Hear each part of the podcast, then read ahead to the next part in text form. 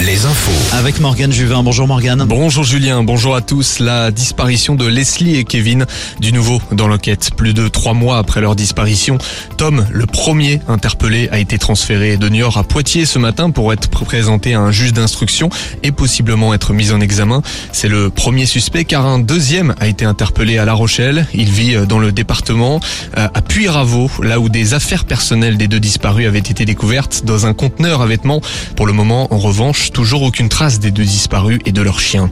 Social, le journal Les Échos publie aujourd'hui les derniers résultats du baromètre de l'égalité homme-femme en termes de salaire dans les grandes entreprises.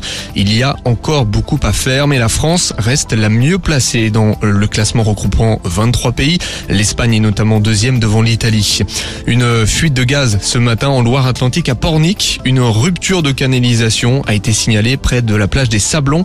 Une vingtaine d'appartements et un hôtel ont été impactés. JRDF intervenait encore tout à l'heure.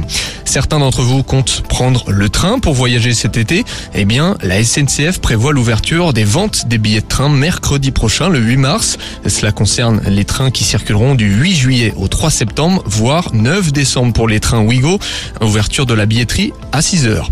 Le président des Ducs d'Angers, le club de hockey sur glace, a démissionné. La société Primabita de Michael Juret a été condamnée pour harcèlement sexuel. Les se seraient produits en, octobre 2016. La victime avait 20 ans. C'était son premier travail. Les sorties du jour. Michael Gregorio et Fabrice Eboué à Tours ce soir. Guillaume Batz à Nantes. Laura Laune près de Laval. Inès Régomont. Côté musique, Pomme se produit à Rennes. Pierre Demar près de Tours à Saint-Avertin.